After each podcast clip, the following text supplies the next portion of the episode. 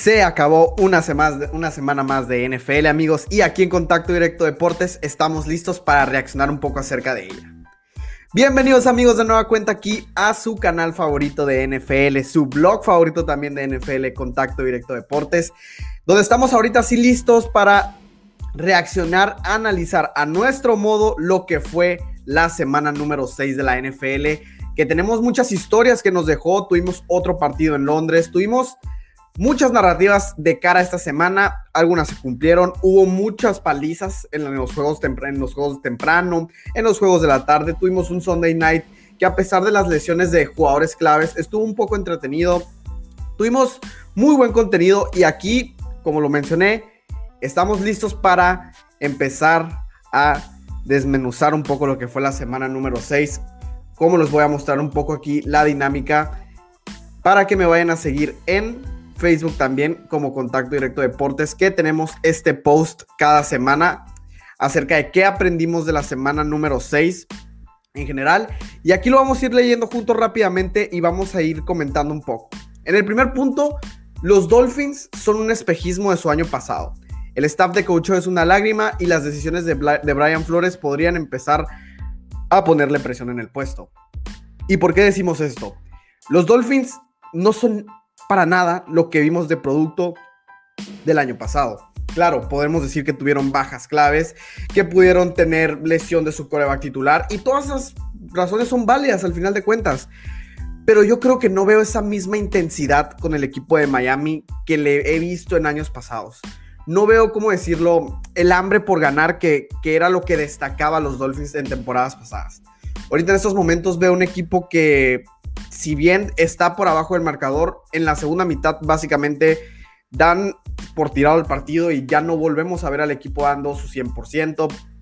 El día de ayer contra los Jacksonville Jaguars tenían un partido muy bien manejado y parecía que los Dolphins estaban encaminados a poder tener la victoria, pero al final de cuentas se volvieron a aparecer pues los demonios de este equipo de Miami de esta temporada. Brian Flores tuvo decisiones muy cuestionables con sus retos, con su toma de decisiones en yardaje, etc. Son muchas cosas que se están aumentando la presión en el puesto a Brian Flores. ¿Y quién iba a decir que íbamos a estar diciendo esto al inicio de la temporada?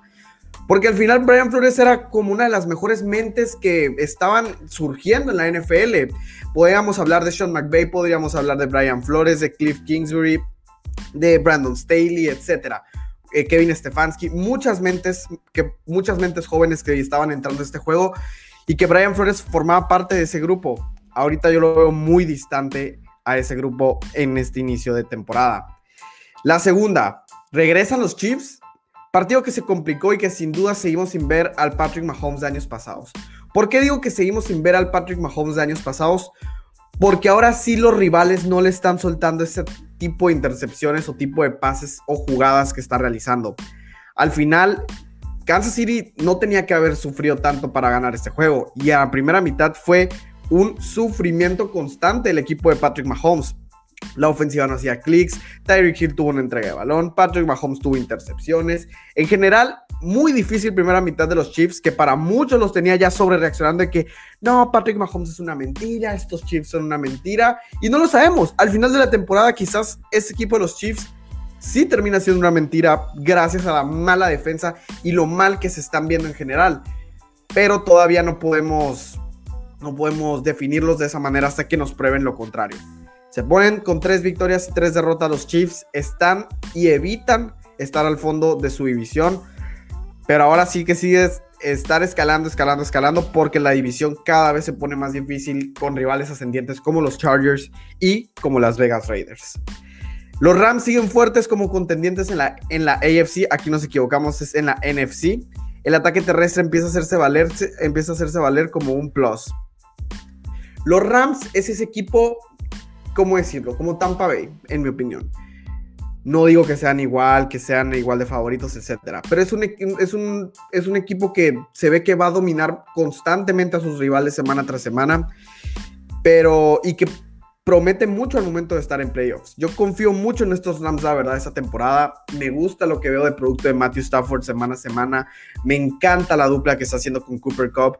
En general, los Rams siguen encontrando distintas maneras de ganar, no solo el brazo de Matthew Stafford al final de cuentas Después de, la lesión de Cam Akers, Darrell Henderson ha dado un paso adelante y se ha visto muy bien en general en esta ofensiva. Sonny Michel incluso se está viendo bien, Deshaun Jackson. En general, muchas piezas de este equipo de los Rams están empezando a hacer clic y esto, eso solo son mejores noticias para que este equipo siga creando química y siga avanzando al último, a la última meta que debe ser final de, final de conferencia y después, pues obviamente un posible Super Bowl del equipo de Los Ángeles. Pero bien por los Rams, mal por los Giants que simplemente no, no salieron a jugar el día de ayer. Los Colts, los Colts regresaron al triunfo y como lo mencioné, gran parte es al regreso de T.Y. Hilton. Y como siempre, Jonathan Taylor volvió a literalmente acarrear a este equipo hacia la victoria. No pensaba que T.Y. Hilton le hiciera tanta falta esta ofensiva, les voy a ser sincero. Yo pensaba que T.Y. Hilton era un gran, es un gran jugador, claramente, pero al final Michael Pittman es un producto joven en ascenso y que lo puedes explotar y que puede hacer de tu ofensiva una, una ofensiva, una ofensiva aérea muy interesante. Pero al final de cuentas parece que Frank Reich sigue teniendo toda su apuesta en el receptor T.Y. Hilton. Se vio muy bien, se vio que la química con Carson Wentz estaba ahí desde el principio, tuvo atrapadas impresionantes, tuvo jugadas explosivas. En general, ¿qué no me gusta? Lo que acabo de mencionar, que releguen un poco más a Michael Pittman por darle más snaps a TY. Michael Pittman claramente todavía está en ascenso, todavía tiene mucho por desarrollarse, pero me parece que es un producto más joven y es un producto sin tantas lesiones que me gustaría que Frank Reich explotara un poco más. Y por parte de Jonathan Taylor, Jonathan Taylor lleva dos semanas volviendo al nivel que demostró la temporada pasada y eso es, eso es clave para que los Colts puedan volver a meterse en contienda por su, por su, por su división, que decía por sí, ahorita la tienen muy difícil, no es una división que al final de cuentas se pelee mucho con los Titans estando arriba y abajo, etc. Pero bien por los Colts y bien por el regreso de T.Y. Hilton, que al final una arma más como lo mencionamos. Joe Burrow y sus Bengals siguen sorprendiendo a la NFL. Jamar Chase sigue probando que fue el pick indicado para Cincy. Miren, yo era una de esas personas que pensaba que el pick de, de Jamar Chase era muy, muy negativo para el equipo de los Bengals al final de cuentas. Yo pensaba que, que este equipo, si bien podía darse el lujo de agarrarlo, sí, pero al final de cuentas la necesidad de los Bengals era la línea ofensiva pues no pasó así. Jamar Chase sigue probándolo semana a semana con su explosividad, con sus grandes jugadas, que es y era el pick indicado para el equipo de los Cincinnati Bengals. Muy bien por el equipo en general de, del equipo de, Cincinnati. Joe Burrow está viendo muy bien después de esa dolorosa lesión que sufrió al principio de su carrera. Zach Taylor salvando su puesto semana a semana muy, muy intrigado de ver si los Bengals les alcanza este gran arranque para poder hacer un caso y meterse a un wildcard en playoffs. Si los vamos a poder ver en alguna, en alguna de esas instancias, me encantaría saber cuál es el futuro de estos Bengals al final de cuentas. Como lo mencioné también ahorita, Aaron Rodgers lo dijo ayer. Todavía soy su papá o todavía soy su dueño a los aficionados de los Bears. Qué leyenda Aaron Rodgers, qué leyenda por hacer eso, pero encontraron errores en, esa narrativa de Rodgers, porque es, la verdad, al final de cuentas, amigos. Aaron Rodgers ha tenido de, hijos a los Bears por muchos años ya. Y como lo mencioné aquí, quién sabe si este, al final de cuentas, fue el último partido de Aaron Rodgers contra los Bears en su casa. Ojalá no, no lo sea de esa manera, pero si sí, salió de la mejor manera. Y los Packers siguen avanzando con cinco victorias y una derrota. Después de esa derrota penosa contra los Saints en la semana 1. Los Packers no han vuelto a ver para atrás y de verdad se ven como uno de los equipos favoritos a llegar al Super Bowl por parte de la NFC. Uy, este tema me encanta. La defensa terrestre de los Chargers les costó el juego ayer. Y ojo, sino también puede costarles una carrera larga en playoffs si no hay ayuda o mejora.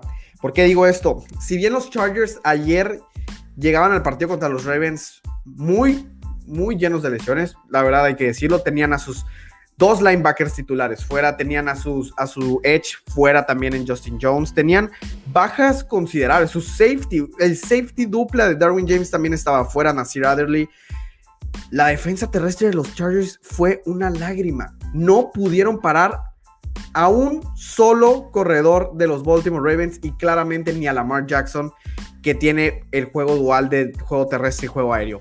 Pero parecía que Le'Veon Bell y Devonta Freeman estaban siendo sus mejores versiones de años pasados. O sea, no puedes permitir esa cantidad de yardaje por tierra y esperar ganar el partido simplemente. O sea, estamos hablando que se vieron muy mal los Chargers en general.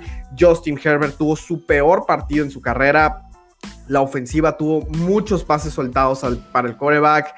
En general, no fue el día de los Chargers. No fue el día de los Chargers, pero tampoco hay que sobre reaccionar o paniquearnos acerca de eso, decir, no, son una mentira, desde un principio sabíamos que era una mentira, porque no, este equipo de los Chargers está superando expectativas, pero se encontraron contra un mejor rival, contra un rival que tiene un equipo ahorita más balanceado en equipos especiales, en defensiva y en ofensiva, a lo cual los Chargers, si bien tienen una gran ofensiva y tienen unas muy buenas piezas en la defensa que le pueden conseguirles jugadas importantes, todavía están un paso por atrás muy por atrás en equipos especiales a los demás, muy por abajo en las defensas terrestres, etcétera. Mucho que trabajar por parte del equipo de Brandon Staley y los Chargers, que tienen una bye week y hay que ver cómo regresan y cómo es el regreso contra los New England Patriots.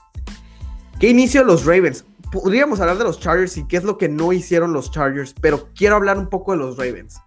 Los Ravens al principio de la temporada llegaban con muchas, con muchas incógnitas. Llegaban con las lesiones de J.K. Dobbins, de, como, de Marcus Peters, etcétera. Lesiones claves, lesiones en jugadores muy importantes. Gus Edwards también por ahí salió lesionado. ¿Y qué pasó al final de cuentas? El equipo de los Ravens ha sabido remar a pesar de esas lesiones. Ha sabido seguir ganando partidos y eso es lo más impresionante de ese equipo. Yo cuando veía todas las lesiones en el offseason, yo decía, o previo a la temporada, perdón, porque fueron literalmente previo a la temporada, yo decía, esta división es de los Browns. Los Browns tienen vía libre ahora sí para poder llevarse esta división. Pues no fue así. El equipo de John Harbaugh se sigue superando cada vez más. Y son uno de los máximos favoritos en la AFC. En mi opinión, Lamar Jackson está jugando su mejor fútbol americano, incluso mejor a lo que nos mostró en su temporada MVP. Y eso ya nos dice mucho, mucho de la temporada de los Ravens. Así que felicidades a toda la afición de los Ravens que sin duda ayer mandaron un un, anuncio a la liga de la capacidad que tiene ese equipo a pesar de las lesiones. Los Vikings volvieron a ganar en tiempo extra y lo hicieron contra los Carolina Panthers. Kirk Cousins poco a poco cada vez sigue recuperando sensaciones en el clutch. Otra gran jugada, otro pase de anotación en otro pase de anotación en un momento clave. no sé si vieron la, atrapada de Adam Tillen con la cara espectacular en general. Los Vikings que que bien por ellos porque su segunda victoria consecutiva y siguen escalando un poco del, del sótano en el que empezaron, así que bien por el equipo de los Vikings. Ahora sí quiero llegar a este tema. Los Cardinals siguen siendo nuestro equipo invicto de la NFL. Los Cardinals de Kyler Murray siguen, siguen callando narrativas muchos pensé, podíamos pensar, es ahora el momento en el que los Cardinals pierden ese invicto, es ahora el momento en el que ese equipo de los Browns y su defensa van a poder detener a la ofensiva de Kyler Murray. Pues qué equivocados estábamos, porque Kyler Murray simplemente no puede ser detenido. La, es espectacular la buena dupla que son él y, de Andrew Hopkins. Parece que son ni mandabas a ser la una de la mejor, la mejor dupla ahorita de la NFL encima de Aaron Rodgers y Davante Adams, me atrevo a decir. Simplemente lo que Kyler Murray hace dentro de la bolsa de protección al momento de salirse, la conexión que tiene con DeAndre Hopkins, pero también más importante, la conexión que está generando con las demás armas ofensivas, es algo que tiene a Kyler Murray ahorita como uno de los favoritos al MVP y que tiene a Arizona como uno de los máximos contendientes en la NFC. Ahora, sumémosle a esa ofensiva la llegada de Sackers. Qué buen equipo qué buen equipo de los Cardinals y que incluso a pesar de no contar con su head coach en los laterales debido a que Cliff Kingsbury dio positivo por COVID, el equipo no se vino para abajo, siguieron para adelante y obtuvieron una gran victoria ante unos duros Cleveland Browns que ellos sí de plano vienen de, bajada. Los Dallas Cowboys, sus Dallas Cowboys amigos, sufrieron, pero obtuvieron el resultado qué buena es la dupla de Dak Prescott y CeeDee Lamb. No solo por el touchdown que, sentenció el partido el día de ayer. En general, cada vez que Dak Prescott busca a CeeDee Lamb parece como un, una recepción segura o te sientes confiado de que va a ser una jugada explosiva. Y me encanta que los Cowboys obtuvieron a esas dos piezas en CeeDee Lamb y Trevon Diggs, que Trevon Diggs es una máquina de intercepciones, otra intercepción más, otro pick six. En general, qué increíble ahorita que, vemos para atrás y vemos ese draft de 2020 de los Dallas Cowboys. Les cayeron en bandeja de plata CeeDee Lamb y Trevon Diggs. Y ahorita han sido dos de los máximos contribuyentes para que los Cowboys estén 5 y 1 y que tengan el hype por el cielo. No sé cuál es el límite todavía de esos Cowboys, pero el hype que deben de tener los aficionados de los Cowboys debe estar por el cielo y justificadamente, porque este equipo se ve muy bien, pero ojo, Mike McCarthy no se ve bien. Y eso a mí sí me preocupa mucho. Me preocupan mucho las decisiones que Mike McCarthy sigue tomando y cómo este equipo gana a pesar de su head coach. Entonces, ojo con eso que puede terminar afectándoles un poco al final del camino. Los Raiders, amigos, los Las Vegas Raiders, que después de una semana muy polémica y una semana en la que tuvieron mucho ruido constante después del despido de, de, John Gruden, perdón, pues este equipo de Las Vegas Raiders se tuvo que quitar toda, toda esa presión o todas esas narrativas que venían con ellos, se las quitaron de encima y lucieron muy bien contra el equipo de los Denver Broncos. El equipo respondió muy bien al, head coach interino Rich Bisaccia, Derek muy bien, Henry Rocks, Max Crosby. En general, todos los fronts, todas las líneas de este equipo de los Raiders se vieron muy bien. Y qué decir de los Broncos que después de empezar 3-0 es un equipo que se ha venido completamente para abajo. Big Fan yo no lo veo encontrando respuestas. No veo esa defensiva secundaria que nos prometieron de los Broncos. En general, mal, mal y de malas para el equipo de Denver. Y ya nomás para cerrar, los Steelers ganaron, sí, pero no se puede sufrir de esa manera contra Gino Smith, amigos. El Sunday night que tuvimos ayer fue un Sunday night muy interesante, fue un Sunday night muy divertido para algunos. Estuvo un poco también estresante debido a la mala calidad de, de corebacks que pudimos haber, que se pudieron haber mostrado. Pero en general, los Seahawks lo mantuvieron en el juego. Los Seahawks, a pesar de que todas las decisiones que tuvieron los Seahawks estuvieron dentro del juego y aún así pudieron sacar un buen resultado por parte de los Steelers. Me encanta TJ Watt, me encanta TJ Watt y me encanta que haya sido pagado y que sea reconocido como el mejor de su posición, porque lo es al final de cuentas. TJ Watt se volvió loco el día de ayer y le otorgó la victoria al equipo de los Steelers. Eso es todo amigos por el día de hoy. Espero que te haya gustado el video. Déjame tus historias, déjame qué historias te dejó a ti la semana número 6.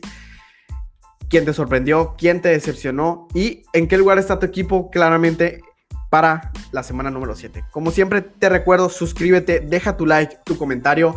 Síguenos en Facebook, Instagram y en TikTok. Como siempre nos vemos en la próxima. Muchas gracias. Hasta la próxima.